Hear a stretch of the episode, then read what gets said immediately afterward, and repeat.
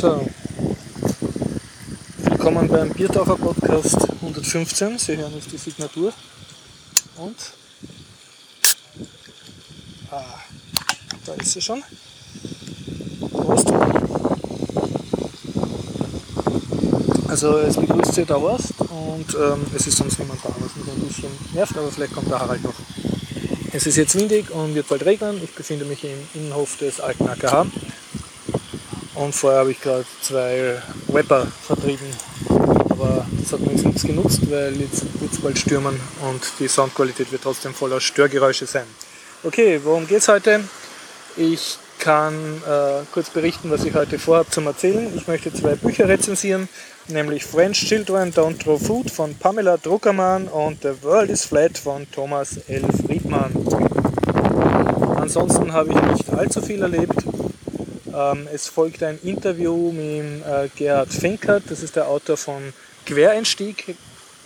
Und der hat, äh, ich habe schon im letzten Podcast erwähnt, einen kleinen YouTube-Film gemacht, um seinen äh, Roman über Politik, nämlich der Quereinstieg, zu promoten. Und vielleicht kommt ja noch da Harald und erzählt uns was von Smart Home. Und äh, zu guter Letzt gibt es äh, Bitcoin Update, also das Inhaltsverzeichnis vom aktuellen Bitcoin Podcast. Ja, unter Linux News äh, kann ich berichten, ähm, nämlich äh, ein Spiel, das ich über gekickstartet äh, habe, nämlich Legends of Atreus. Genaue Titel bitte nachschlagen im, auf den Homepage, auf der Shownote-Seite. Ähm, das äh, wurde jetzt äh, released für Kickstarter, auch in einer Linux-Version. Und ich habe es zusammengebracht, die zu starten. Das Ganze ist so ein bisschen World of Warcraft mäßig. Es hat einen Multiplayer-Teil, den ich auch noch nicht ausprobiert habe. Ich war nur beim Singleplayer-Teil. Und wie soll ich sagen, man sieht äh, von schräg hinten seinen Held oder seine Heldin, die man relativ gut customizen kann. Die rennt in einer schön gerenderten, sehr bunten Fantasy-Welt herum. Ähm, wenn man die Kamera dreht sich immer dynamisch mit. Wenn man zu nah an einer Hauswand steht, dann zuckt die Kamera aus und man sieht plötzlich ganz groß den Rücken der Heldin oder sowas. Und äh, ja, man muss Schwert kämpfen oder mit anderen Waffen kämpfen und Missionen erfüllen. Äh, die Missionen sind genauso, wie man es von World of Warcraft oder ähnlichen Spielen gewohnt ist. Also bringe mir fünf Rüstungen oder schlage zwei Grubentrolle. Und dazu wird man dann immer in andere Gebiete geschickt, wo diese Missionen zu bewältigen sind.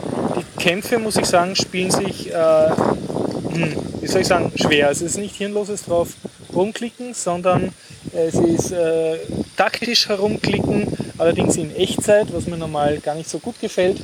Man hat sozusagen einen Aufladebalken, je länger man drückt, desto stärker ist der Schwertstreich, der dann released wird und man muss auch relativ viel ausweichen und sich wegducken und auch, auch also ständig in Bewegung bleiben, sonst wird man niedergeknüppelt von den Gegnern. Äh, da ich, äh, mein Computer schon ein bisschen fast zu schwach ist von der 3D-Leistung, passiert es mir, dass ich klicke und irgendwo in die Luft schlage und plötzlich sind zwei Gegner tot, weil anscheinend in der Zeit, die ich nicht gesehen habe, weil sie mein Computer nicht hat rendern können, habe ich die erledigt. Und ich habe auch ein bisschen gebraucht, um die erste Mission halbwegs erfüllen zu können. Oh, ich sehe, der Harald kommt. Bessert sich meine Stimmung. Also so viel zu Legends of Atreus. Ich hoffe, ich habe das richtig ausgesprochen. Äh, es sollte eine Demo geben, die man sich äh, reinziehen kann. Und ja, für Leute, die unter Linux Native eben gern solche Spiele spielen, kann ich das durchaus empfehlen. Und ich begrüße Harald Bichler. Jawohl. Servus Harald. Hallo Horst. Hallo. Gratuliere, dass du zum Biertaucher Podcast kommst. Ähm, So, es geht weiter, ja? Ja, Zieh schon mal ein Bier. Das ist Natur anfängt. Was soll ich erzählen? heiß. Ja, es war urheiß in Wien. Ja, ich, ähm, ich habe was zum Erzählen. Mhm. Und zwar. Hast du ähm, was Schönes fange ich mitgebracht? an? Ich kann aber was erzählen über Roboter in Schulen Sehr gut, bitte erzähl mir was über Roboter in Schulen. und dann kann ich später noch erzählen, äh, ich habe ein Git-Problem. Sehr gut. gut, dann kann ich dazwischen rein ein meiner, eines meiner zwei Bücher rezensieren. Was man Roboter- Roboter in Schulen? Ist das ein, ein Heise.de-Artikel, den du Das ist wo du ein hast? Heise-Artikel, den ich heute Auf gelesen der habe. aktuellen CD oder Hm, Warte mal. CD, ja. Heft Aus 17. CD 2013, Heft 17, wir zitieren korrekt. Und zwar Okay. geht es da um den Artikel Roboter machen Schulen. Ja. Neue Ideen und Hilfsmittel Mhm. für den Technikunterricht. Sehr gut, ja. Da wird auch recht gut allgemein darauf eingegangen, über Robotik in, der, in Schulen. Dass es dazu Festivals gegeben hat. Ja, Aber man eben verabsäumt hat, auch die Lehrer einzuladen. okay, ja. Jetzt hatten sie immer Probleme, wie bekommen wir die Roboter in die Schulen. Die Schüler waren begeistert, die die Lehrer hatten keine Ahnung. Ja, wahrscheinlich wollen sie nicht ersetzt werden von so einem Roboter, ne? Ja, da, da wird in den Artikel eingegangen. Ja, Da gibt es einen Roboter, der, Englisch lernt, den Schülern. lehrt, also Lehrt, unterrichtet, ja. unterrichtet. Und über Gesten versucht es interessanter zu machen. Mhm. Und da gab es auch einen Versuch dazu. Da wurden an den Kindern EEG-Elektroden angeschlossen. Und immer wenn die Kinder eingeschlafen sind oder knapp davor Ja. waren, hat der Roboter gewisse Gesten gemacht. Und daraufhin stieg wieder, wieder die Aufmerksamkeit. Und gegen, mit einem Feldversuch habe ich festgestellt, dass von 16 Fragen mit Gesten 9 Mhm. richtig beantwortet wurden. Ansonsten nur 6,3. Ja, emotional gelernt durch herumfuchtelnden Lehrer. Und dann kommt man eben zum nächsten Punkt. Am schnellsten und am meisten lernt man, wenn man auch was dabei produziert. Mhm. Learning by doing. Learning by doing. Also war dann auch die Idee, man mü- wir wollen Robotik in die Schulen Ja. bringen, also sollen die Schüler auch Roboter zusammenbauen und programmieren. Und da gibt es auch Studien, speziell über die Programmierung von Robotern, dass das unter 10 Jahren nicht so viel Sinn macht. Okay, ja. Also die, die haben Probleme davor, komplexere Abläufe zu Mhm. Verstehen und umzusetzen. Okay. Und zwar speziell auch zu, zu formulieren im Text oder in, in, in Anordnungen, in grafischen Anordnungen. Also eher für ab der Volksschule, Ende Volksschule, Anfang Gymnasium dann oder Ja. Anfang Hauptschule Ich geeignet. würde sagen, ab, vielleicht ab vierter Volksschule frühestens Mhm. oder eben ab den Ja. höheren Schulen. Und dann wird auch auf einige Roboter eingegangen, die es eben gibt. Da gibt es ähm, zum Beispiel ja die Gesten. Mit dem Gestenversuch, das ist ein Roboter aus Südkorea, der 2011 entwickelt worden ist. Mhm. Ich weiß nicht gerade, ob es da irgendeinen Preis oder was gibt, sehe ich jetzt nichts. Dann gibt es ein interessantes Projekt aus der Schweiz. Das ist nämlich ein Open Source Roboter, Okay. der Roboter Timio 2. Der Vorteil ist, man kann sich alle Pläne und Schaltpläne und auch Gehäusepläne downloaden oder den Source halt. Roboter kaufen Okay. als Bausatz. Das ist nämlich gar nicht so teuer, der kostet glaube ich 100 Euro ungefähr oder 90 Euro. Dann gibt kann es- man ihn selber aufrüsten. dann kann man selber bauen. Mhm. Dann gibt es noch den Nibo, Niobi Roboter. Ist ein der Roboterbausatz. Allerdings muss man da relativ gut löten können. Okay. kostet nur 50 Euro. Mhm. Mhm. Und dann wird eben dann darauf eingegangen, dass eben zuerst die Lehrer geschult werden müssen. Äh, was natürlich eine gewisse Herausforderung Mhm. ist, weil die haben keine Zeit, keine Zeit, kein Interesse. Ja, Speziell in Österreich. ich nehme an, der Artikel ist jetzt nicht speziell auf Österreich Da eingegangen. ist es Deutschland. Ja. Also das war wissen, jetzt ist bei deine- deine Anmerkung. Das haben wir noch nie gemacht. Ne? Du, verkennst, so. du verkennst die moderne Pädagogik, Harald. In den, in den halben Jahrhundert, seit du das letzte Mal in der Schule warst oder so, hat sich da jetzt sicher eine ganz neue Generation von Lehrern breit gemacht, die da voll dafür sind. Ja, mich ergreift das Grauen. Speziell bei den jungen Pädagogen in dem Kindergarten, wo meine Kinder sind. Gibt es so komische neue Sachen wie, ja, das Kind isst, wann es will. Nur unser Kind isst nie. Vorher hat es immer gegessen. Das isst nicht, wenn es will, sondern Das hat Essen keine ist. Zeit, weil das will spielen. Ne? Ah, okay, ja. Und früher Hat es Essenzeiten gegeben, oder? eine Jausenzeit Mhm, ja. gegeben. Da haben sich die Kinder hingesessen, gemeinsam Mhm. gejausnet.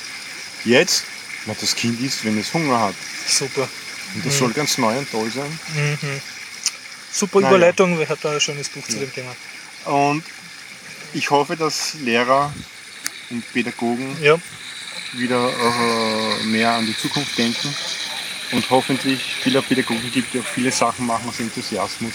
Weil ich glaube, die Bezahlung kann es nicht sein. ja. Speziell in Österreich ist es ein bisschen beamtenmäßig für die ausländischen Hörer. Ne? Und ähm, was, also wenn sozusagen deine Kinder in einer Schule wären, wo ein Lehrer mit ihnen so Roboter basteln würde, würdest du dich freuen. Ja, auf jeden Fall. Und was hoffst du, dass die Kinder dann davon lernen würden? Ihre Spielsachen selbst zu bauen. Und nicht alles zu kaufen. Damit senkst du ja dann das Bruttoinlandsprodukt. Nicht unbedingt. Dann sagt er nämlich, Papa, ich brauche einen 3D-Drucker. Achso, und den will der Papa, Papa, eh. ich brauche eine Sperrholzplatte. Papa, Okay. ich möchte das Fräsen nicht mit der Laubsäge machen. habe jetzt einen ganz schrecklichen Verdacht über deine in- innerfamiliären äh, Einkaufsstrategien. Ja, früher sägte man mit der Laubsäge, heute mit dem Laser. Ne? Echte Männer brauchen dieser Karte, ne? Natürlich. Passt. Das richtige Spielzeug für den Sohn. Ne? Genau, ja. Ja, auf jeden Fall das mit den Robotern finde ich sehr interessant. Mhm. Also du kannst empfehlen, diese CD zu kaufen oder zumindest einen Artikel dort zu lesen. Ja. CD. Ich schau mal. Ist das nicht die CD, äh, wo so drauf steht Windows irgendwas, so gelbe? Nein. Andere CD? Ja, und dann wird noch eingegangen auf den Lego Mindstorm. Okay, ja, und was sagst du dem? Naja, das halt relativ teuer ist. Mhm. Und das ist eben das Problem, dass viele kommerzielle Roboter eben eine Preisschwelle erreichen, wo halt speziell auch an Schulen Nein Ja. gesagt wird. Und dort ist das Limit schon bei 100 Euro. Mhm. mhm. Die haben kein Geld.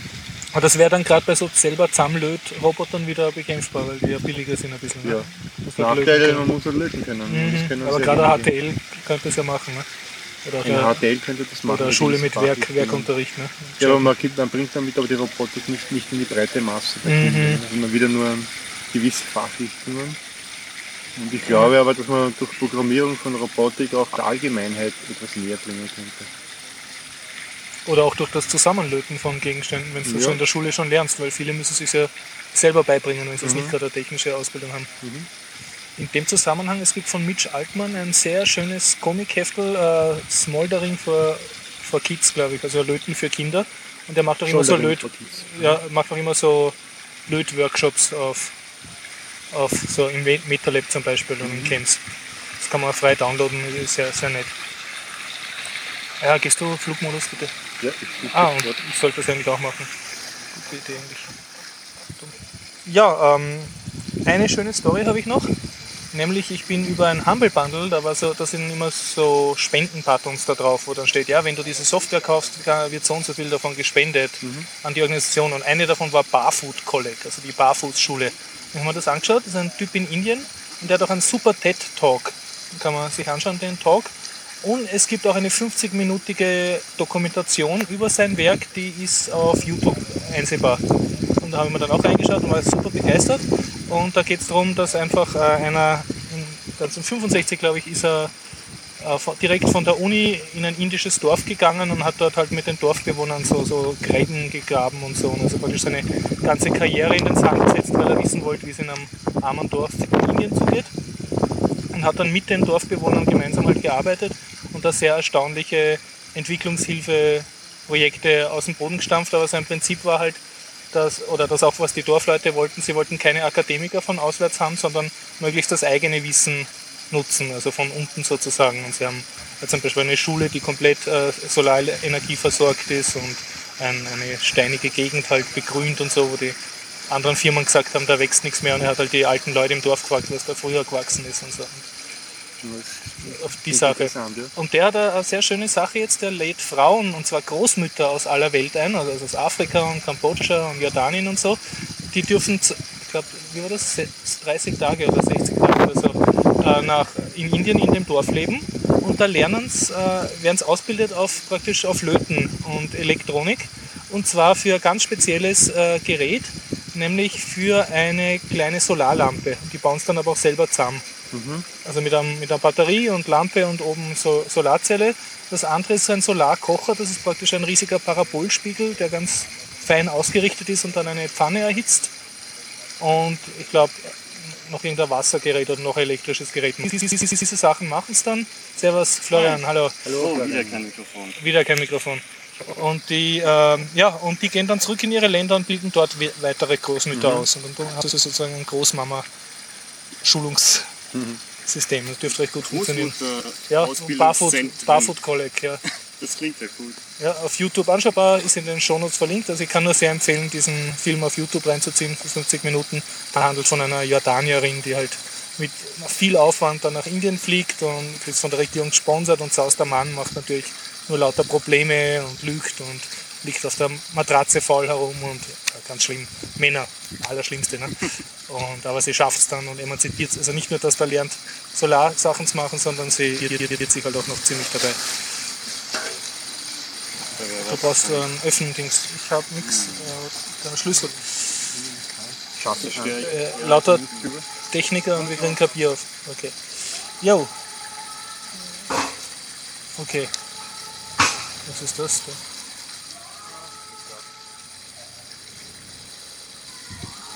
Aha, wir hören ein regelmäßiges Kindergeschrei. Ein bisschen komisch. Bravo Florian, du hast dein Bier geöffnet.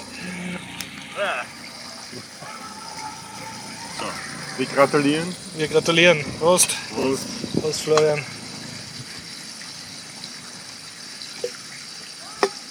Florian, hast du irgendwas zu berichten? Ja, was Technisches oder was schöner Leben? Alles.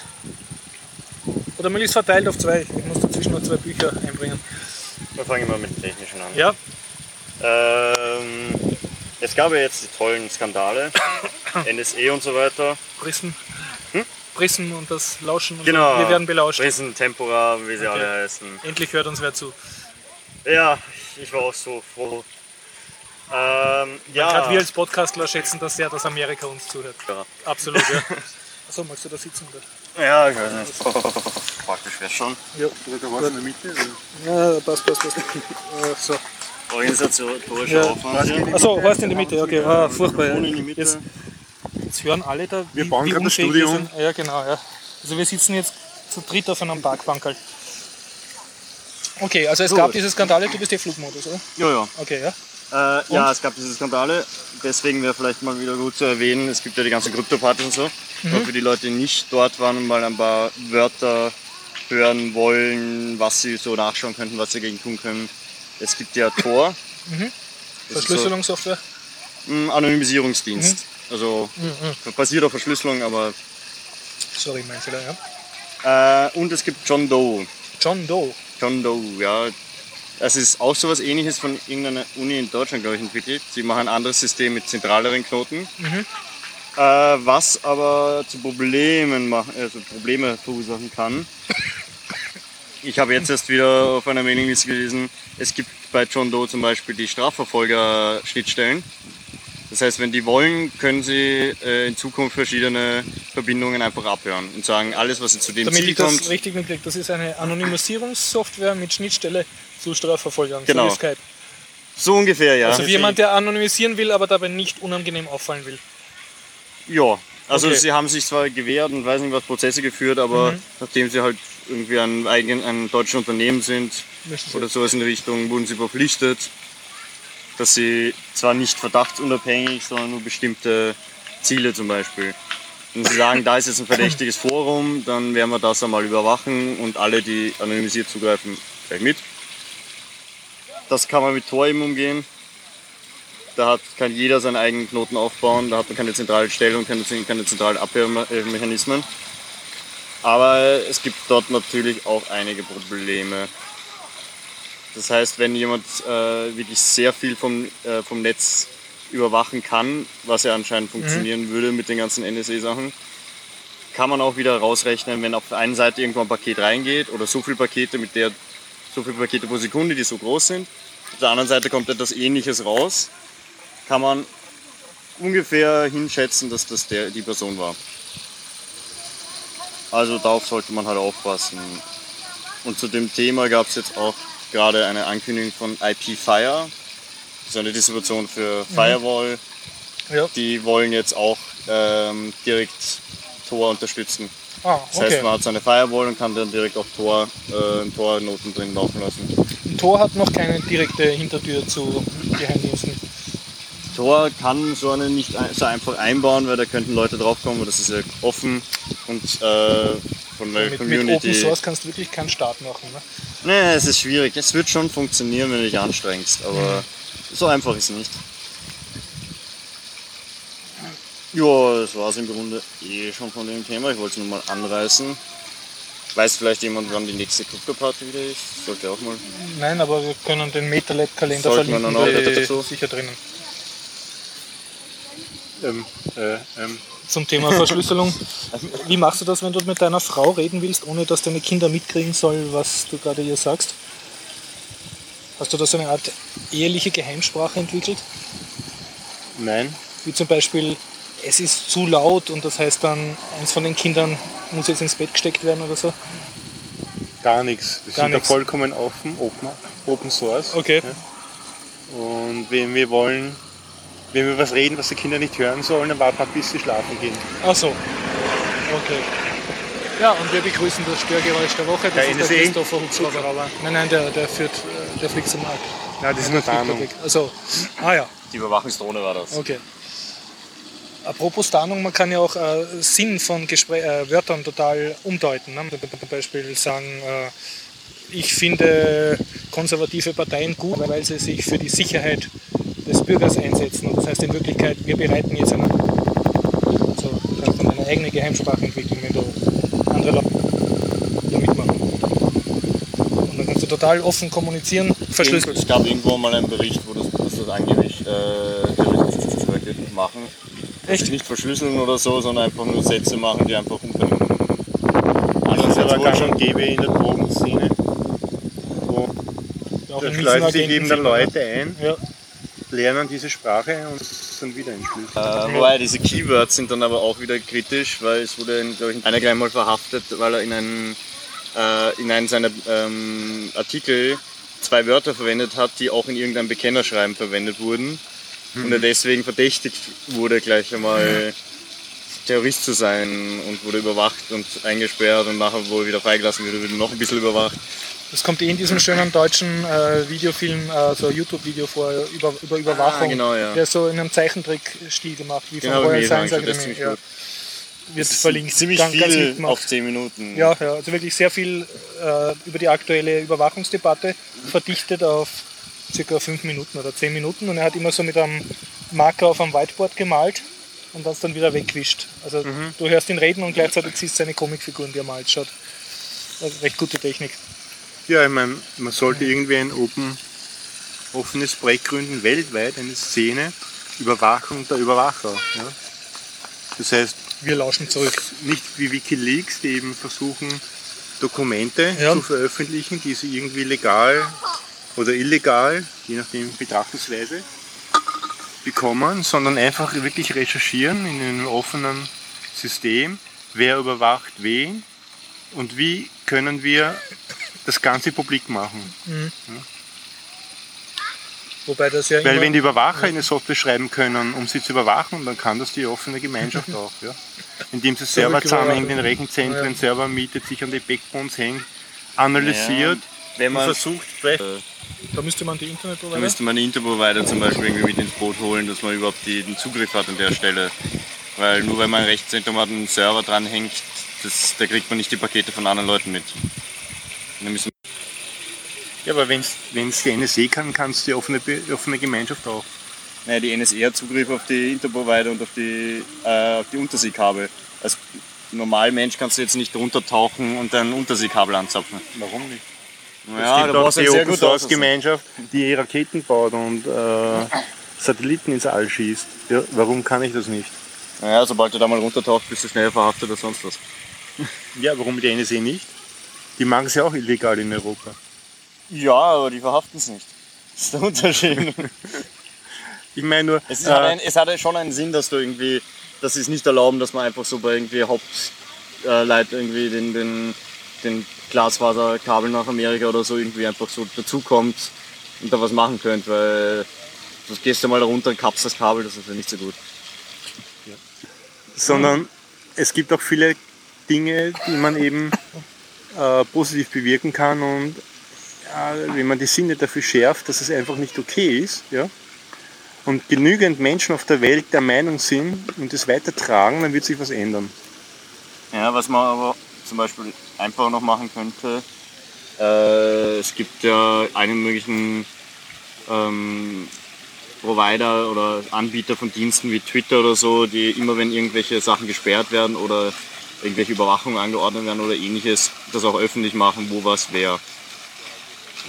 Das heißt, wenn man diese Daten mal zusammentragen würde, um zu sehen, in welchem Ausmaß das eigentlich allein die Sachen sind, die bei Providern angefragt werden und dann öffentlich dann kann man sich dann noch irgendwie die Dunkelziffer dazu denken. Aber das alleine wird schon wahrscheinlich ziemlich viel sein, was man einfach so nachschauen kann, welche Fälle es gab. Und auch bei so Sachen wie Zensur. Da sieht man wieder, zentralistische Systeme verführen gewisse Organisationen und Menschen andere über andere Macht auszuüben. Ne? Ja, und es war ja eigentlich nicht die Idee vom, vom Internet so allgemein, dass man das wieder zentrales Sachdienste hat, nur und sonst nichts. Das ist alles zentralistisch. War ja nicht die Grundidee damals. Mhm. Hat sich irgendwie falsch entwickelt. Ja, aber man kann es ändern. Ja, wollte viel dezentrales Sachen. Mehr Jabber verwenden statt Skype. Funkfeuer. Funkball selbst auch bauen. Also wieder eine Stufe noch äh, eine, im Layer drunter. Also eigene Netze entwickeln, eigene Infrastrukturen bauen, sich vernetzen. Ja, aber die Dienste, zentrale, äh, dezentrale Dienste nützen dann nichts mehr, wenn sie dann das Internet komplett abbrennen. Kleine Roboter bauen, die untereinander ein Mesh-Netzwerk aufbauen und die dann Zum Beispiel. umfahren lassen. Es gibt schon Software, die das über Handys macht. Das okay. irgendwie über, über Handys, dann installierst du Software und dann kannst du ein Mesh-Network zwischen Handys aufbauen. Nur die Reichweite wird ja nicht so super sein und der Akku von dem Handy hält dann auch nicht lang. Aber das tut meiner auch nicht, ohne dass er ein Mesh-Netzwerk aufbaut. Okay, naja, dann rechne das noch rein, wenn du ein. Mesh-Network hast, dann nach Stunde ist er leer.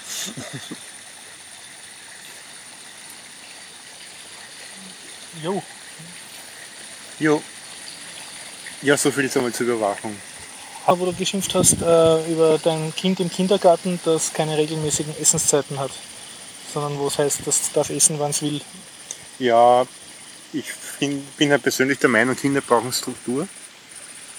Und ich erlebe momentan in dem Kindergarten, wo sie sind, sind sehr viele junge Pädagoginnen, Mhm.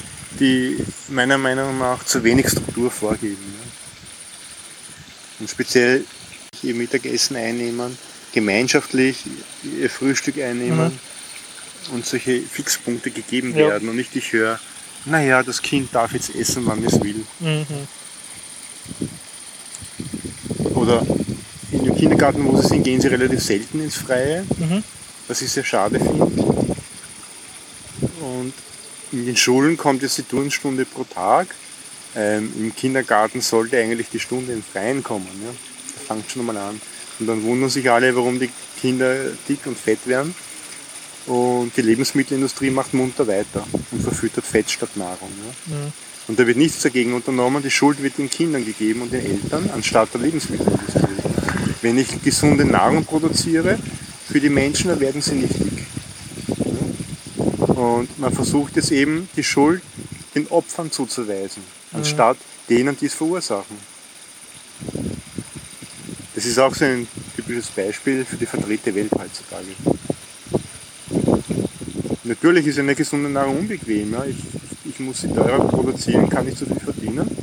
Und billige Nahrung, ja, da lasse ich viel Geld machen. Nur fällt uns das irgendwann am Kopf, weil eben die, das Reparieren dieser Fehler sehr, sehr viel Steuergeld wieder kostet. Das muss irgendwann einmal- wieder repariert werden.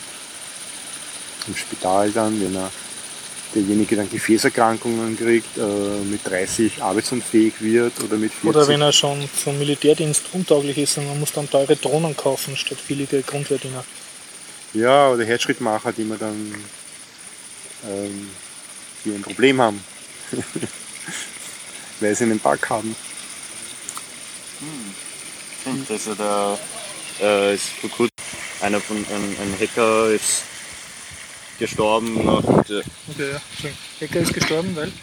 warum wissen sie noch nicht, gibt es noch dazu, Achso, der aber war vor, das war vor Vortrag halten sollte. Ne? Genau, der wollte, der hat so Sachen gemacht wie Lücken in Insulinpumpen äh, aufzeigen und Herzschritt machen und solche Das hat seiner Gesundheit nicht gut bekommen. Ja, das weiß man man noch nicht, was da wirklich war. Vielleicht hat er in seiner eigenen äh, Insulinpumpe rumgespielt oder ich weiß es nicht. Im eigenen Herzschritt macht er. Aber riecht nach Verschwörung. Ne? Ich bin ich Ja, das ist immer, jetzt, jetzt kommt sicher wieder Verschwörung drauf, aber ja. Ich glaube, das war ja sogar beim, beim Yam-Entwickler, gab es ein paar, die gleich mal eine Verschwörung draus machen wollten, warum der vom Auto angefahren wurde. Es stand auch nicht im Artikel, ob er überhaupt sein Licht aufgedreht hatte in der Nacht. Ich muss dazu sagen, Yam ist dieser Pizzazulieferdienst oder? Das Yam ist dieses Paketmanagement vom äh, äh, Paketmanager, den ich glaube SUSE und ähnliche RPM-basierte Distributionen verwendet haben oder Ja. verwenden. Sowas wie apt-get, Okay, nur für RPM. meinst du nicht Yast? Geht dann auch das Setup-Tool. Ah, Yast ist ein Okay. Config Okay, Ding. okay. Nicht das böse Wort sagen, Yast. Na gut, dann ähm, tue ich jetzt ungefragt eine Buchrezension da rein tun. Ihr unterbrecht mich einfach, wenn es zu langweilig wird. Ja. Ähm, ich Das sind diese analogen Dinger, oder? Ja, aus toten Bäumen gemacht. Gibt es dem Buch als E-Book? Ich vermute es. Nein, dann darfst du weiter. Ist aber schlecht für die Umwelt mit so Bäume umbringen und so. Okay, ja. Also nicht, dass irgendwen interessiert, aber der Titel ist French Children Don't Throw Food. Also französische Kinder schmeißen nicht mit Essen herum und es geht um eine Amerikanerin, die in Paris ihren, ihre kleinen Kinder großzieht und ihr fällt dann unangenehm peinlich auf, dass ihre eigenen Kinder sich ständig schlecht benehmen in Restaurants und auch die von den amerikanischen Freunden, wenn die eingeladen werden, grüßen es nicht und krabbeln unterm Tisch und beißen die Gastgeberin ins Bein Machen und das nicht alle auf. Kinder? Eben nicht, französische Kinder nicht. Ja. Und nur so unerzogene Geschroppen.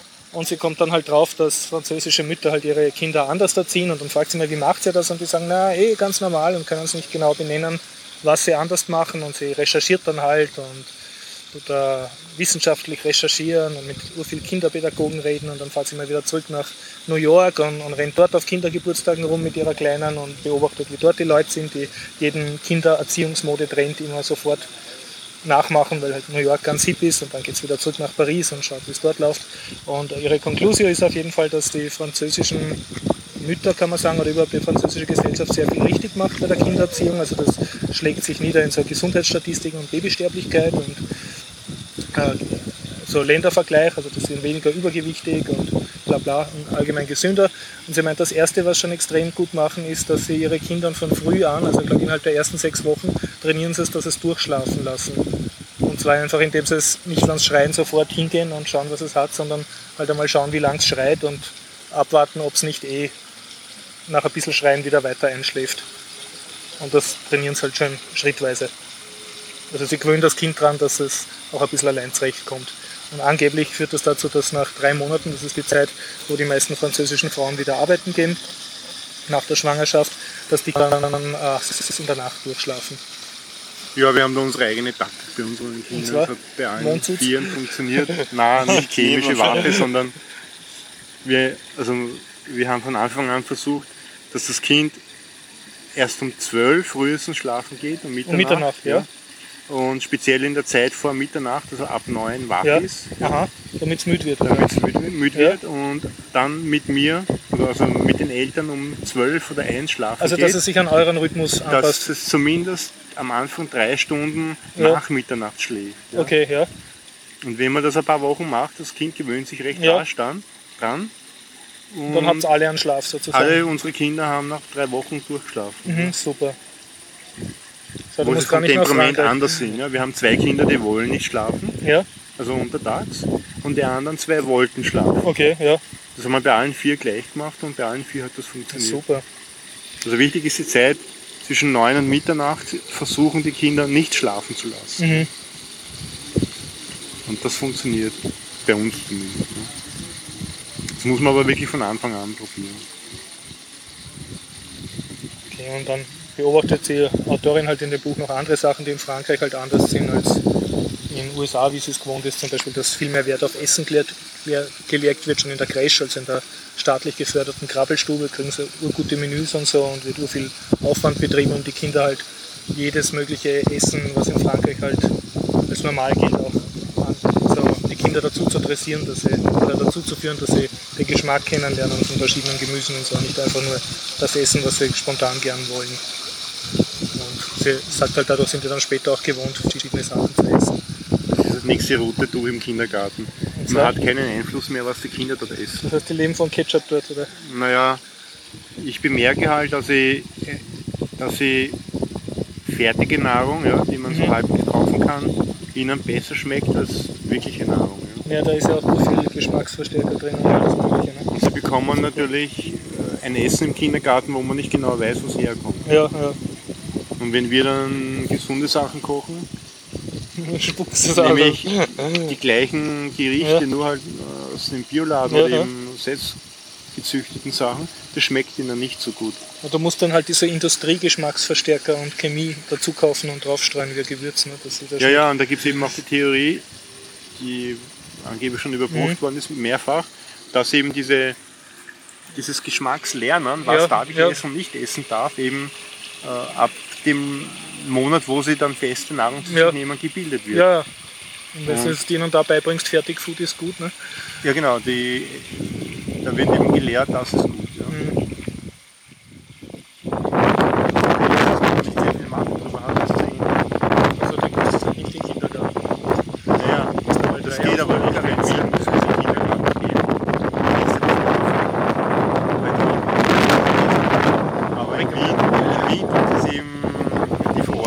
Kinder ab fünf Jahre in die gehen müssen. Das ist ja nur ein Jahr. Ja, das ist nur ein Jahr, ja. Ja. Aber warum bitte? In Frankreich kriegst du es ab, ähm, was war das? Ab einem Jahr oder so, glaube ich. Also diese Crash. Ja, das ist von null müssen, bis du musst das in Kindergarten Können, na, dort reißen sie sich drum. Bei uns musst du es, ja.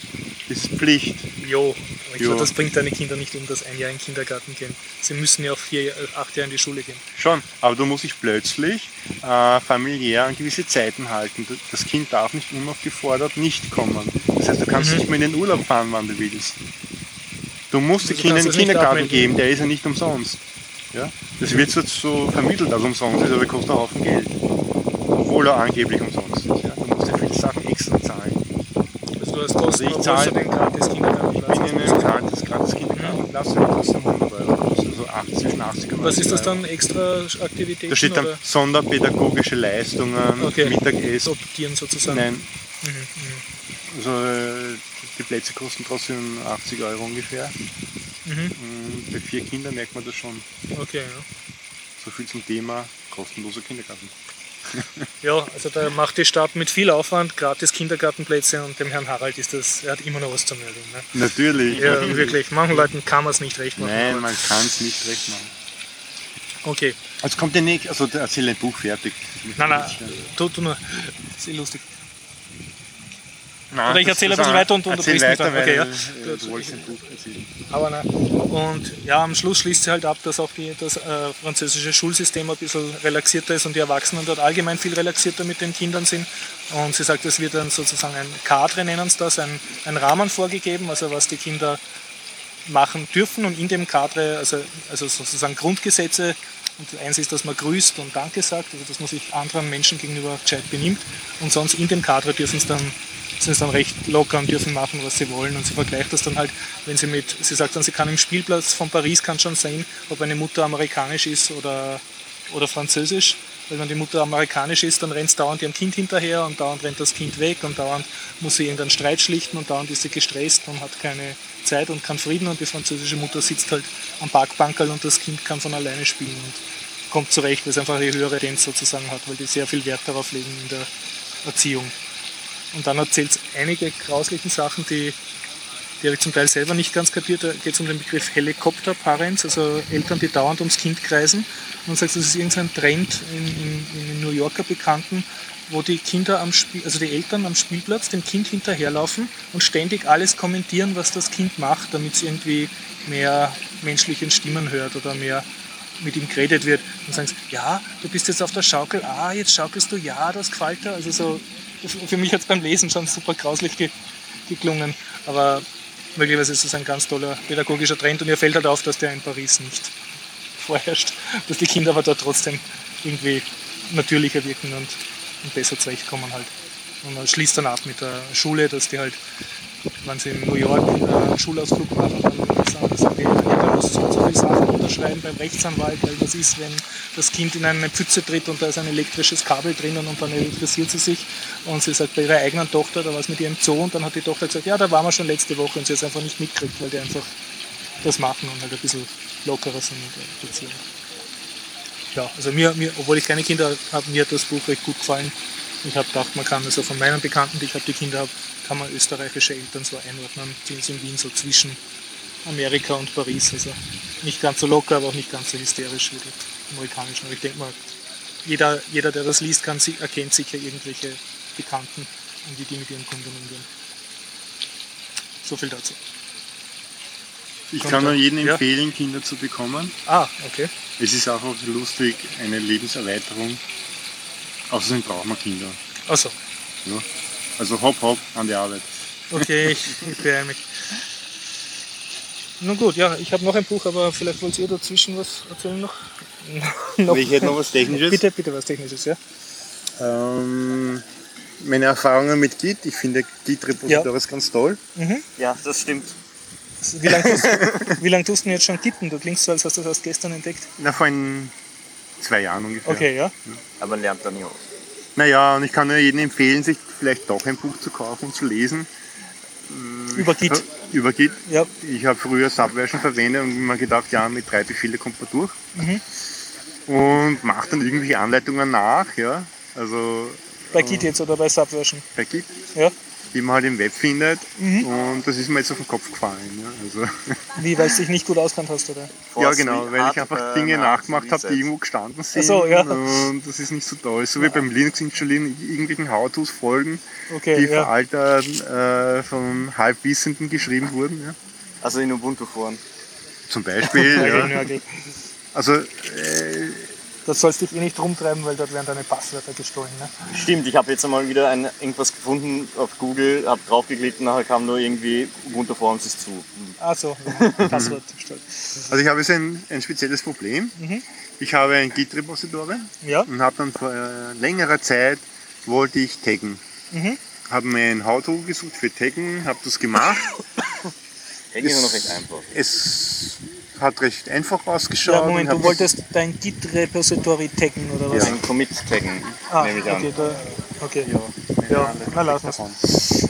CD-Artikel. Und hat so Und wa- Was ausgesehen. bedeutet das, dass du kleine Pickeln drauf pickst, sozusagen? ja, du kannst sagen, ah, der stand Qualma, den gebe ich jetzt eine Nummer, Zum Von Beispiel deinem Version eigenen 1.0 oder so. Version 1.0 und dass Aha. man die leicht wieder findet. Ist Ah, technisch dasselbe wie ein Branch, im intern, aber wird aber nicht heißt anders verwendet. Aha, okay. Und da habe ich eine Anleitung, eine, Ja. eine Anleitung gefunden von irgendjemandem ja, und habe das gemacht. Mhm. Und das ist einmal nicht weiter aufgefallen. Ja. Okay, Und dann haben wir weitergemacht. Und andere das Leute war dein auch. eigenes Git. Das war ein, ein, Ja, ein Git, ja. Mhm. Verzeichnis. Und mittlerweile ist dann ein halbes Jahr vergangen. Mittlerweile habe ich da dazwischen noch gelesen, oh je, das macht man ja ganz anders und ich habe es falsch gemacht. und hatte eh schon ein schlechtes Gewissen. Äh, Aber bisher ging alles. Und jetzt wollte ich wieder mal updaten. Das heißt, patchen von, von dem Repository, wo ich es her habe, also wo ich es weggeforkt habe. Klont, oder? Ja, beim, beim, bei GitHub ist- heißt ja. das Fork. Das ist Ach so, du hast es auf Directory, GitHub auf ein eigenes Ding rüber. Ja, dann ist es vor, ja. Ja. Und wollte es wieder von äh, dem Original rüber fetchen. Hab das alles gemacht äh, und siehe da, es dürfte alles gehen, nur alle meine eigenen Sachen in meinem Server-Repository waren nach dem Mergen auf dem Stand vor dem damaligen oh äh, Stand, Ja. obwohl ich nirgends sehe, dass ich nicht auf Master bin. Ja? Ja. Er sagt, ich bin eh auf Master, es ist okay. Nur plötzlich habe ich einen alten Stand in meinen eigenen Territories. Ja? Und zwar sind das zwei Ordner, die im gefetchten Master, wo ich her habe, die Ordner existieren dort gar nicht, Mhm. sondern äh, die Sachen, die ich hinzugefügt habe in der Zwischenzeit, sind der alte Stand. Ja? Vor dem Taggen. Jetzt bin ich ratlos, weil ich es mir ja natürlich auch nicht aufgeschrieben geschrieben habe, wie ich damals getaggt habe. Ja?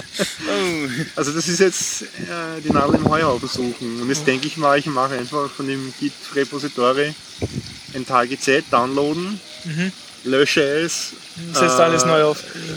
Fork ist neu, Das ist neu. meine zwei Ordner Ja. neu hinein und ja, Ja. Äh, dann müsste es wieder neu. gehen. Aber ähm, es sind halt die Änderungs Mhm, die die ist. Ja. Ähm, lange Rede, kurzer Sinn. Man sollte sich immer vorher erkundigen, was man hier eigentlich machen möchte und ob der Recht hat, der was geschrieben hat. Aber abgesehen davon gefällt dir das Arbeiten mit Git schon? Oder? Sehr gut, ja. Ja. Also ich kann, ich, ich kenne nichts Besseres. Kannst du sagen, was, was für dich der größte Unterschied ist zu früher, also wie du mit Subversion gearbeitet hast oder mit anderen Tools?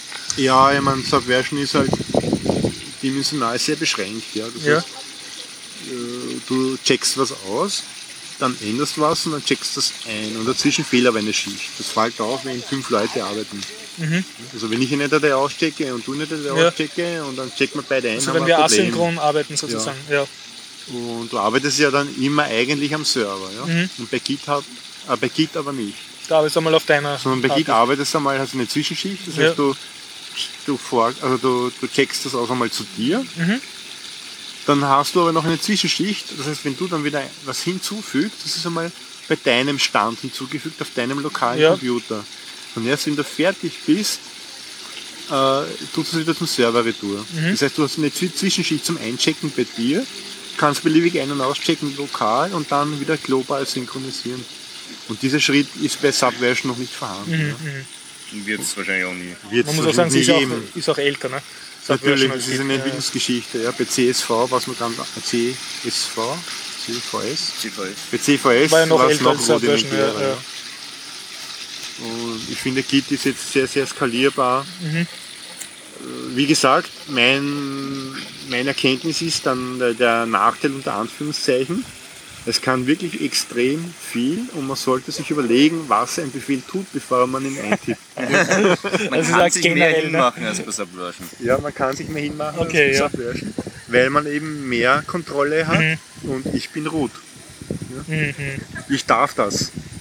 Also Selbstzerstörung ist dort erlaubt. Man darf seine, man darf seine History neu schreiben. Ja. Was aber auch sehr praktisch sein kann, wenn man später irgendwann draufkommt, dass man Passwörter eingecheckt hat oder so. Ja. Eigentlich sollte man das ganze Löschen neu machen. Das bedeutet, Wissende können mit den Befehlen alles wieder reparieren und hinbiegen, dass es wieder korrekt ist. Nur Nichtwissende sind dann verloren, ja? so wie ich jetzt. Ja, du Also- musst das Reflog anschauen. Da ist jeder Commit irgendwo drin und dann das sind auch die Sachen großteils noch drin, die irgendwo nirgends mehr dranhängen. Ja, bei mir war es nicht so tragisch jetzt. Ja. Heißt, ich mache das Ganze neu. Ich meine, jeder, der Linux verwendet, weiß, ah, ich habe mir vorige Woche meinen Computer zerstört, ich setze ihn neu auf. Ja. Und Das hatte ich schon länger nicht. Ich auch nicht. Ja. Mittlerweile aber in der Anfangszeit war das bei mir gang und gäbe, weil ich eben herumprobiert habe und es wissen wollte. Ja. Ich bin rot, ich darf ja das. Ja. Das ist auch nicht tragisch. Ja. Ähm, aber lange Rede, kurzer Sinn, wenn man Produktivsysteme betreiben möchte, dann sollte man gewisse Vorsicht walten lassen. Ist meine persönliche Erkenntnis. Ja, ich kann auch gleich noch was mal kurz an Git anhängen. Ich habe auch wieder einen der tollen Vorteile von dezentralen äh, Source Code Management äh, gemerkt, wo ich am letzten Mittwoch nach Salzburg gefahren bin. Zweieinhalb Stunden in Railchat. Es gab WLAN, aber es hat irgendwie, wenn ich Glück hatte, waren es 10 Kilobyte pro Sekunde. Meistens waren, war es im Byte-Bereich. Okay. Da hat nichts funktioniert. Äh, aber ich konnte währenddessen arbeiten, habe meine Commits gemacht, habe alles super funktioniert. Ja, wo ich zu Hause war wieder, habe ich halt einmal hochgepusht und passt. Das ist mal das, was im Subversion nicht funktioniert, auch wenn alle Leute momentan sagen, ja, dezentral brauchst du es eh nicht, weil du hast eh immer Internet. Ja, eben nicht. Ne? Aber wenn du mit der, mit der ÖBB unterwegs bist, eben nicht immer. Ja. Soll ich gleich noch mal ein schöner Leben-Ding anhängen? Ja, Kurz. bitte. Ich war letzte Woche ja nicht da, weil ich ein bisschen zerstört war noch am Sonntag. Wir waren auf der Rax oben, Ah. bei der Hubertushütte, glaube ich heißt die. Eine war in ziemlich, frischer Luft, weißt du. ja, frische Luft, viel Sonne, Oh. heiß, anstrengend, Ja, aber super. Startet sind wir bei Brein, das ist in der Nähe von Peierbach-Reichenau. Kann man mit dem Zug hinfahren, nachher fährt der Postbus. Dort rauf sind wir, glaube ich, gegangen vier bis fünf Stunden bis zu der Hütte, weil wir sind halt erst um acht äh, in Wien los. Mhm. Das heißt, dann in der Mittagshitze raufkommen, oder? Naja, das ist nicht so schlimm. Das Mhm. Haupt- war viel Wald und nachher war es eh schon weiter oben, Ja. weil es ein bisschen kühler wird. Das Problem war nur, dass wir, wo wir, wenn wir da vier, fünf Stunden raufgehen Mhm. und um acht losfährt und dann irgendwann erst um elf oder so wirklich anfängt Mhm. raufzugehen, äh, ist man halt so zwischen zwei und drei erst oben. Ja. Wir wollten eigentlich noch weiter raufgehen, aber das ging sich halt dann nicht mehr aus, äh, weil man muss ja noch irgendwie runterkommen. Letzter Bus fährt so um sieben oder so. Und Hütte war offen und alles. Ja, es war alles Ja. Mhm. offen, gab es auch Essen. Wir waren bei der ersten Hütte, haben was, äh, was getrunken, sind raufgegangen, haben was gegessen. War ziemlich cool, kann ich nur jedem empfehlen. Mhm. Zur Not gibt es auch eine ähm, Seilbahn auf der anderen Seite Mhm. Ähm, ja, viel Sonne, trotzdem kein Sonnenbrand, ich weiß nicht warum. Viele Leute oben? Ja, bei der ersten Hütte war es sehr voll. Da gab es halt noch eine Straße daneben. Mhm. Das heißt, da kann auch jeder mit dem Auto oder sonst was drauf fahren, das ist langweilig. Ähm, bei der zweiten Hütte waren dann, ja, nicht wirklich so viele Leute mehr. Vor allem, weil wir recht spät dran waren. Also wo wir raufgegangen sind, sind, die, me- sind eigentlich schon die meisten runter und sind nach uns fast keine mehr raufgekommen. Also du empfiehlst dem gemeinen Das, ja, das, gleichen Nerd äh, auf die Rax zu gehen. Die Strecke war also von Brein rauf, Schlangenweg bis Mhm. zum Hubertus äh, Haus. Ist von angeblich die, die Route Ding stand schwierig dabei, ist aber als Wanderweg okay, ist jetzt nicht Mhm. Ja. wirklich tragisch. Und man hat jetzt keine Leitern oder so, wo man umkraxeln Mhm. muss oder Klettersteige, sondern man kann wirklich wandern. Aber man spürt es nachher noch Mhm. tagelang. Okay. Ich habe auch ein schöner Nebenthema. Bitteschön. Thema. Ich war vorige Woche in Kärnten. Ja, du schaust so ganz drahtig und erholt aus und so. Ja, ja. und da gibt es ein tolles Bad in Kötsch auf Mauten, Mhm. das am Ende des Geilgau ist. Und da gibt's Bad, das kann ich sehr empfehlen in Mauten. Das heißt, im Wald ist das Bad oder? Das ist im Wald das Bad. Äh, da gibt es einen Bach, der kommt aus der dortigen Schlucht raus und speist zwei, zwei Swimmingpools, Mhm. die aber Schön. nicht aus Blech gemacht sind, sondern mit Schilf, Okay, also so Teiche praktisch. so Teiche, die aber als, wie sagt man, da biologische Schwimmbecken Okay, ja.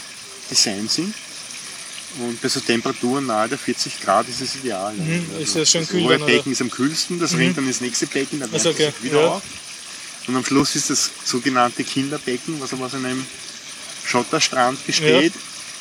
Und in der Mitte kann man schwimmen. Mhm. Und das Becken ist zweigeteilt mit einer Brücke drüber. Okay. Auf der einen Seite der Brücke ist nur, sind nur Seerosen und Schilf und auf der anderen Seite der Brücke ist das Becken, Mhm. wo am Ende des Beckens dort auch wieder Schilf ist. Mhm. Und das war nicht geklort, natürlich, Ja. und sehr sauber und hat natürlich auch angenehme Temperaturen. Da merkt man auch, die Warmdusche gehen da rein ins Wasser. Ja. Dadurch gibt es halt keine über, überfüll, überfüllten Becken mit 27 Grad, sondern es hat halt dort 24 Grad. Okay, ja, ja. Und das ist groß genug zum Schwimmen, die Becken. ist groß genug zum Schwimmen. Mhm. Es gibt dort noch ein zweites Bad für Leute, die es gern wärmer haben. Okay, in ja. Kötschak. Mhm. Das ist eben moderner, würde ich nicht sagen, aber so wie ein herkömmliches Becken Ja. mit Chlor und Wasserrutsche und Tamtam. Und ja, ist halt nicht so biologisch. Und man merkt sich dann, wenn man die Handtücher zu Hause aufhängt Okay. oder wäscht und die, die Ja. Badehosen in dem Chemie Swimmingpools Mhm, Ja. riecht das eigentlich unangenehm. Okay, ja. Und in dem natürlichen Becken ist es so, als wäre es in einem See schwimmen Und deine gewesen. Kinder haben schon Präferenzen auf eines oder andere Waldbad. Bad? Waldbad. Die haben es lieber kühler, Mhm. spielen lieber dort am Schotterstrand Okay, ja. Und ja, und haben dort ihren Spaß. Mhm. Die Temperatur ist ihnen egal. Okay, Mit ja. blauen Lippen, nein, mir ist nicht kalt. Okay. Die sind da relativ resistent. Ja, und ich kann das Ihnen jedem empfehlen. Sucht euch Bäder mit äh, natürlichen Inhalten. Macht mehr Spaß. Klingt so nach Kinderlulu. Nein, nein, ich meine jetzt frischen Wasser. Okay. Das Wasser wird eben nicht in den Kreis, in, in den Kreis gepumpt, sondern Mhm. kommt aus, weiß ich nicht, ein paar Kilometer entfernt ist die Quelle, rinnt einen Bach entlang und Mhm. der Bach speist eben diese Becken. Und ja, bei schönem heißem Wetter sehr zu empfehlen. ich kann mich anschließen. Für Wiener, die nicht bis nach Kärnten fahren wollen, äh, Bad Fürslau besuchen. Hat ein sehr schönes altes Bad, was praktisch in so einem ganz kalten Mineralwasserbad ist, das direkt von der Quelle kommt. Absolut. Ja, äh, ich habe noch ein Buch zum Rezensieren. Wenn ihr keine Themen habt, mache ich das. Gut. Okay, bitte. Weitermachen. Okay, okay, okay. Ja, ja also das Buch heißt uh, The World is Flat von Thomas Friedman, amerikanischer Sch- so Journalist, Wirtschaftsjournalist. Und das Buch ist schon ein bisschen alt, das hat er ca. 2006 geschrieben und dann die jetzige Auflage, das ist glaube ich 2007, 2008 die letzte Überarbeitung drüber gewesen. Und das merkt man dem Buch auch ein bisschen an. Also es fängt gleich damit an, dass er die Intel-Microsoft-Revolution so toll findet, dass jetzt weltweit alle Computer Word haben und deshalb können weltweit alle Leute dieselben Tools verwenden zum Arbeiten und sind super produ- produktiv. Und dann denkst du, ah. oder dann, ich meine, das ist jetzt nicht seine Exklusivdummheit, sondern das heißt allgemein oft aus dem angelsächsischen Raum, dass er sich Sorgen machen um Globalisierung, äh, um, um ähm, Global Warming. Und ja, und das ist so schlimm und, und dann Umwelt und so. Und da müssen wir nämlich also weg vom Öl und, und so auf Alternativenergie setzen, wie zum Beispiel Nuklear. Ja? Das, aber ich meine, das hörst bei uns eigentlich auch. Also insofern möchte ich das jetzt nicht speziell ankreiden. Und was mir aber gut gefallen hat, dass er schreibt allgemein über Globalisierung. Er meinte, World is Flat, meint er, dass äh, früher hat viel mehr Hürden gegeben, dass die Leute woanders hinreisen oder Business machen können mit einem anderen Land war viel schwieriger. Und diese, er meint, diese Hürden zwischen den Ländern oder zwischen den Grenzen äh, flachen jetzt immer mehr ein und es, die Welt wird immer globaler.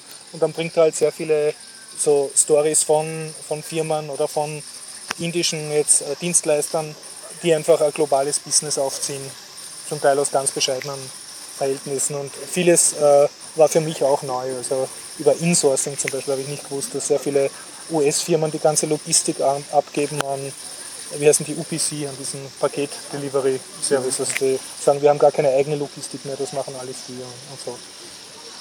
Ja, und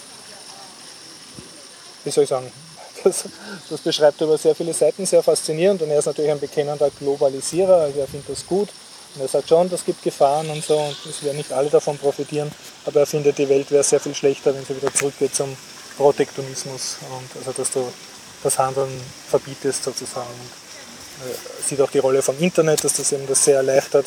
Es gibt ein sehr großes Kapitel über Ebay und dann wie toll das ist, dass da jetzt halt äh, Leute sozusagen aus dem Hinterhof ein, ein Business, Business aufmachen können. Und allgemein sehr globalisierungs-euphorisch eigentlich, kann man fast sagen. Also nicht, nicht blind euphorisch, aber er versucht halt die positiven Sachen rauszustreichen. Und, und gibt äh, sehr, sehr viele Beispiele über Global Supply Chains, wie das funktioniert und Just-in-Time-Production und, und Sachen, aber immer konkret halt. Er erzählt von irgendwelchen Studenten, die dort und dort studiert haben. Dann über die Wissenschaftsausbildung, dass in den USA zum Beispiel die ganzen Top-Forscher in Biologie alles Chinesen sind. Und die gehen jetzt aber nicht mehr in die USA, sondern die gehen schon zurück nach China und schampfen dort dann Elite-Unis aus dem Boden und so. Also so Sachen, also, also globale Trends. Und er redet dann halt immer wieder mit Wirtschaftsführern und Studenten und, und Arbeitern und, fasst das halt in einem Buch zusammen. Ich muss sagen, dafür, dass ich jetzt jahrelang immer gewusst habe, ja, ja, Globalisierung gibt's und ich gescheit dahergeredet habe, war mir sehr vieles in dem Buch doch in der Art neu und ich habe viel dazu gelernt. Und es war spannend geschrieben. Ja, da war eben eine interessante Studie, die einen Teilbereich dieser Globalisierung betrachtet, nämlich Fleischkonsum in der EU Mhm. und Globalisierung. Ja. Ja, Da gab es nämlich eine Untersuchung. Es wird in der EU sehr viel Fleisch produziert. ja, Woher kommt das Futter für die Tiere? Ja? Da ist man draufgekommen, dass in den letzten, äh, ich glaube die letzten 15 Jahre wurden da betrachtet ungefähr, dass sich der Futtermittelanbau in der EU eigentlich sehr, sehr, sehr zurückgegangen. Mhm. Und stattdessen hat man darauf gesetzt, Futtermittel am Weltmarkt einzukaufen. Woher kommt der? Äh, aus gerodeten Regenwäldern. Mhm. Und dann hat diese Studie eben belegt, dass die Futtermittelproduktion für Tiere, die in der EU aufgezogen werden, wo dann steht Fleisch aus Ja. der EU, ganz toll, äh, hat eine Regenwaldfläche gekostet, Mhm. die so groß ist wie das Mittelmeer. Ja? Mhm. Und wenn man jetzt die Globalisierung ansieht und die Vernichtung der Ressourcen auf der Welt, wird die Zeit natürlich immer knapper, die, die Erde am Leben zu erhalten. Mhm. Ja? Also speziell Klimaerwärmung und so weiter. Und da gibt es durch diese Untersuchung den Trend, das wieder umzukehren und wieder mehr Futter, Futtermittel in der EU zu produzieren und weniger Überschuss zu produzieren. Das heißt, wie können wir die Ressourcen sinnvoller einsetzen? Diese Bewegung finde ich recht interessant und gut. Das sind eben die Nachteile der Globalisierung. Dadurch, durch die Globalisierung haben wir natürlich ein ganz tolles Werkzeug in der Hand. Man kann sich natürlich mit diesen tollen Werkzeugen schneller zerstören. Ja. Das ist so wie, ich habe einen. Rechner, ich bin Ruder, ich darf alles. Ja. Ähm, ja, aber wir haben nur diese Erde. Also sollte man auch achten, diese Werkzeuge so einzusetzen, damit man sich nicht selbst vernichtet. Egal, ob es jetzt Fukushima Atomenergie Ja. ist, ja, oder die Globalisierung, wir vernichten unsere Ressourcen, bis es zu spät ist vielleicht, weil keiner weiß, ja, wann es zu spät ist. Ja. Experten, äh, ja, da gibt es einen witzigen Satz. Was wird der letzte Satz der Menschheit sein? Experten sagen, das kann nicht sein. Also, Und dann war es vorbei. das, damit meine ich nur, ja, ähm, wir sind lernende Wesen und müssen natürlich darauf aufpassen, äh, die Ziele zu verfolgen, nämlich die urtümlichen Ziele, erhalte dich am Leben und deine Nachkommen. Und dazu bedarf es natürlich ein Umdenken. Profitmaximierung erhält nicht das Leben auf der Erde, auch nicht das eigene. Und da sieht man jetzt verstärkte St- Trends auch globalisiert, äh, dass in Richtungen entstehen, neue Richtungen, um dem entgegenzuwirken.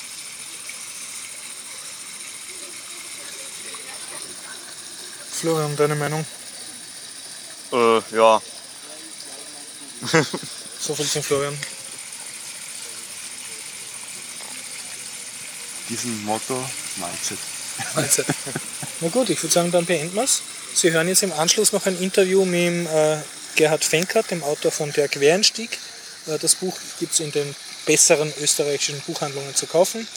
Wurde in einem der letzten Podcasts schon rezensiert. Und es gibt dazu einen kleinen YouTube-Video, der verlinkt ist in den Shownotes. Und danach hören Sie das Inhaltsverzeichnis von den Bitcoinern vom Bitcoin Update. Ich wünsche euch viel Spaß beim Hören und bis nächste Woche, wenn endlich wieder der Gregor da ist. Okay, Aufnahme mit Gerhard Fenkert zum Roman Der Querensteg. Hallo Gerhard. Hallo? Ähm, Gerhard, wie lange hast du jetzt an diesem Buch geschrieben? Äh, also Startdatum war vor viereinhalb Jahren, aber ich habe es größtenteils in Cocktailbars und äh, in der ÖBB geschrieben, wo ich gerade auf jemanden wartete oder zu jemandem hinreiste. Also du hast nicht acht Stunden am Tag daran geschrieben? Nein, nein, nein, das war immer, wo, wo halt gerade Zeit ist. Das ist dein erstes Buch, das du veröffentlichst. Es ist also der erste Roman, den ich ver also bei ein paar Sachbüchern habe ich, habe ich mitgeschrieben, aber der erste Roman und das ist natürlich was viel äh, näher ans Herz gehende. Das ist ein Buch über österreichische Politik. Haben dir viele Leute gesagt, das wird sich nie verkaufen und das sollst nicht machen? Ähm, es ist, naja, es ist oberflächlich betrachtet über österreichische Politik, aber eigentlich geht Also es ist oberflächlich über Politik. es ist oberflächlich, aber im Grund genommen ist es eine Abenteuergeschichte. Es geht um eine, einen, einen Menschen, der sich einfach nicht von der Gesellschaft oder von irgendwem sagen lassen will, was sie kann oder nicht kann und beschließt eben zu beweisen, dass alles, was man sich in den Kopf setzt, auch möglich ist, wenn man genug, sagen wir, Biss und Standfähigkeit hat. Und ich glaube, man darf spoilern, sie wieder dann, kriegt dann ein politisches Amt. Ne? Äh, ja, aber es gibt ein Überraschungsende. Also Okay. sie hat eine Wette eben laufen und ob sie gewinnt oder verliert, das kann man hier nicht verraten.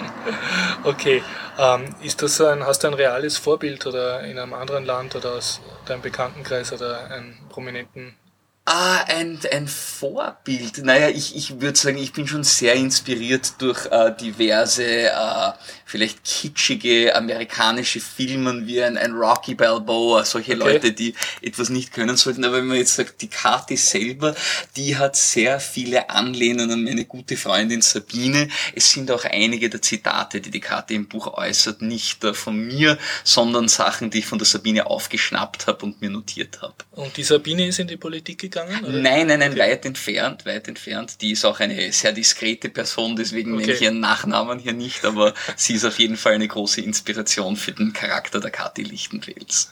Okay, also für Charakter, aber nicht für die Karriere. Sozusagen. Für die Karriere. Also, ich meine, Ja. kann noch kommen, wer weiß. Ja, okay, okay. Du hast ja relativ viel Werbung betrieben, einen eigenen Filmtrailer. War das deine eigene Idee oder hat dir da jemand geraten, dass man heutzutage ein Buch mit Filmtrailer promoten muss? Äh, nicht direkt, also geraten nicht, aber ich habe, lass mal den vorbeifahren.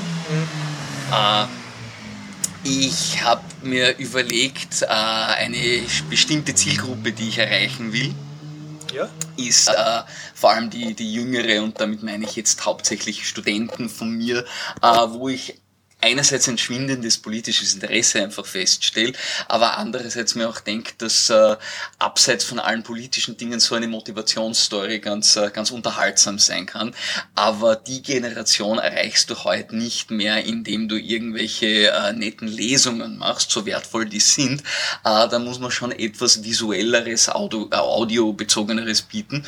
Und so habe ich mir gedacht, wie, was könnte man machen? Und da kam mir diese Idee, diesen, diesen Trailer zu machen. Und ein paar Studenten meinten im Unterricht, ich sollte einen Flashmob machen. Und ich gedacht, naja, weiß nicht, ob das jetzt allein. So stelle ich mir gedacht, wieso bauen Also den Studenten hast du erzählt, du schreibst gerade ein Buch. äh, den Studenten habe ich äh, sogar beinhart ans Herzen gelegt, sie sollen mir Tipps geben, wie ich dieses Buch auch verkaufen kann. Ah, sehr gut, Und die haben gemeint, ein Flashmob wäre Mhm. nicht schlecht. Und wir haben gedacht, naja, wieso kombinieren wir es nicht? Wir machen in, in diesem Clip einen Flashmob. Und so haben wir tatsächlich 500 Leute dazu gebracht, dass sie im Palais Gschwendner Wahlpublikum spielen. So haben wir ein quasi Flashmob in dem Clip. Ja, und die Leute hast du bezahlt? Nein, nein, nein. Also das heißt, ich habe sie mit Bier vom Hofer bezahlt. Ähm, aber die sind alle guten Herzens gekommen, haben eine Riesenstimmung gemacht. Äh, ich, äh, ich bin wirklich jedem Einzelnen zutiefst persönlich dankbar, dass sie das Ganze zu so einem Erfolg haben. Und ich hoffe, die freuen sich auch so über den Clip wie, wie ich. Und den Clip wirst du dann im Internet veröffentlichen, Der. Clip, ich habe ihn gerade, also die Endversion gerade gesehen und nach diesem Interview werde ich den Abend damit verbringen, dass ich den online auf YouTube stelle. Wer gerne mag, ähm, es wird äh, eine Fanpage geben, aber man findet mich am leichtesten auf Facebook Gerhard Fenkert Fröschel, äh, einfach als Friend dazugeben und dann hat man auch alle, alle Links dazu. Beziehungsweise man kann nach der Quereinstieg suchen dann. schätze Äh, ja, aber ich glaube, da findet man vielleicht ähm, 30, 40 echte Quereinsteiger in der Okay. Politik, bevor man das findet. Aber es gibt eine Variante, ich habe einen Blog, kt4kanzlerin.net. Okay. Dort findet man auch alle Informationen. Okay. Und ähm, jetzt weißt du natürlich noch nicht, wie sich das verkaufen wird, aber so wie ich dich einschätze, hast du schon Pläne für weitere Bücher, wenn sich das einmal... Wenn sich's gut genug verkauft, äh, ist meine Hoffnung dann, dass, dass mir der Verlag einen Auftrag für, für ein zweites Buch gibt. Und ich habe ich hab fünf äh, Geschichten der Karte im Kopf. Das zweite Buch würde dann Übersiedlung heißen. Und da geht's um die brennende Frage, ob die EU-Hauptstadt unbedingt in Brüssel sein muss oder ob es nicht viel besser für das österreichische Budget wäre, wenn die in Wien wäre. Und da hat die Karte eventuell auch das eine oder andere Wörtchen wieder mitzureden. Okay, dann wünsche viel Erfolg. Vielen Dank. Vielen Dank fürs Interview. Freut mich.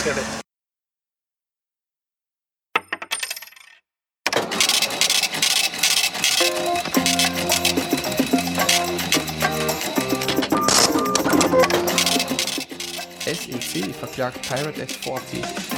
Troubles mit Mt. Gox. Troubles mit BitInstant. PayPal verbietet Bitcoin-Hardware. O'Reilly Buch über Bitcoin. Gavin schlägt Zwei-Faktor-Authentifizierung für Wallets vor. Interview mit Fidobank. Währungsbalance im Wandel. Die Inside Bitcoins Conference in New York.